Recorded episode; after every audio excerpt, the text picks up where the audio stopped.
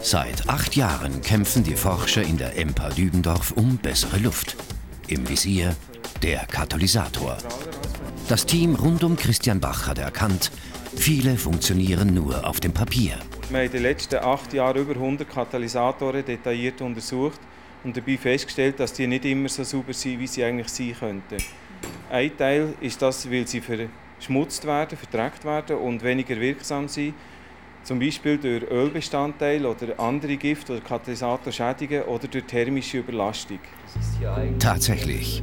Die Röntgenanalyse von Oberflächenchemiker Winkler beweist die Verstopfung des Katalysators durch Phosphor aus dem Motorenöl.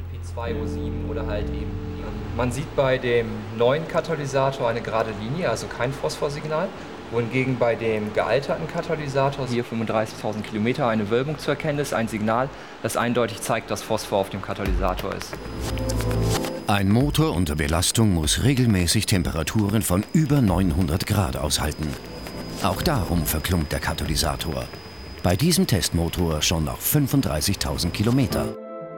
Die rasterelektronische Aufnahme beweist dies in 20.000-facher Vergrößerung. Lauter helle Klumpen. Diese verkleinern die Oberfläche, welche der Katalysator zum Arbeiten braucht. Das macht ihn ineffizient. Im Vergleich dazu rechts das Bild eines neuen Katalysators. Er hat keine Klumpen und darum eine größere Oberfläche. Diese feinen Strukturen bauen die Umweltgifte optimal ab. Das kann der verklumpte Katalysator nicht mehr. Die Schweiz und die EU haben für Autoabgase Grenzwerte bestimmt. Je nach Baujahr des Wagens gelten unterschiedliche Normen. Alle zwei Jahre kontrolliert der Garagist die Abgase. Er tut dies im Leerlauf bei warmem Motor. Das ist korrekt, hat aber einen großen Nachteil. Im Leerlauf kommt sehr wenig Abgas durch den Katalysator durch. In der Realität unter Belastung ist, wird der Katalysator viel stärker belastet. Wenn wir den Katalysator echt testen will, müssen wir das auf einem Rollenprüfstand unter Belastung machen.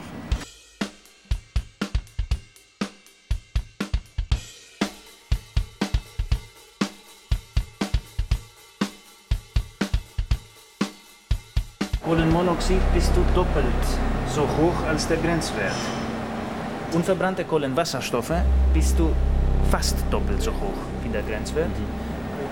Und Stickoxide bist du deutlich höher, als unsere Messungen es erlauben. Sogar Christian Bach ist erstaunt über die schlechten Abgaswerte seines Wagens. Die Automarke spielt aber keine Rolle. Entscheidend ist die Messmethode. Los Angeles, die kalifornische Metropole. Obwohl in der amerikanischen Großstadt Abgastests auf Rollenprüfständen seit den 70er Jahren obligatorisch sind, bleibt die Luftverschmutzung ein großes Problem. Der Kampf für bessere Luft war der Auslöser für die Entwicklung eines elektronischen Mess- und Überwachungssystems. Das sogenannte Onboard-Diagnosesystem, kurz OBD, wird in jedes Auto eingebaut. Es misst auch die Abgase, und zwar während der Fahrt.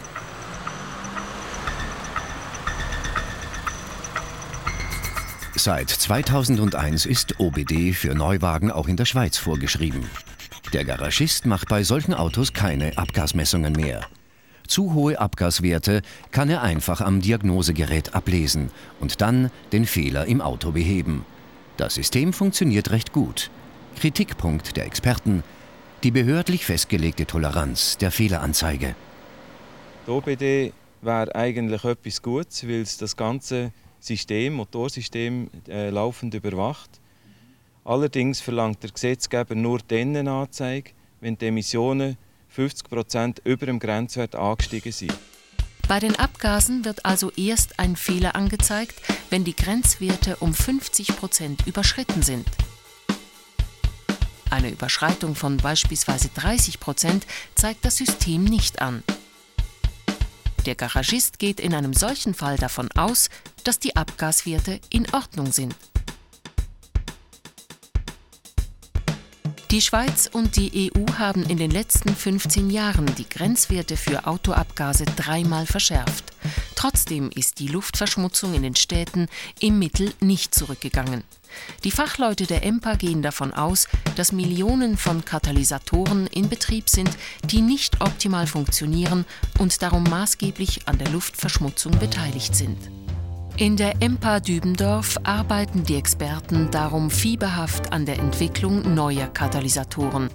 Interdisziplinäre Teams aus Chemikern und Fachleuten für Verbrennungsmotoren forschen gemeinsam. Ihr Ziel, schaumstoffartige Keramikverbindungen sollen dereinst gewährleisten, dass Katalysatoren auch bei Höchsttemperaturen nicht mehr verklumpen. In solchen Schaumstoffstrukturen können sich Abgaspartikel besser verteilen. Der Katalysator bleibt dadurch länger effizient. Sie geben alles, die Forscher der EMPA Dübendorf. Und das auch nach Feierabend. Und sie brauchen nicht einmal einen Katalysator dazu.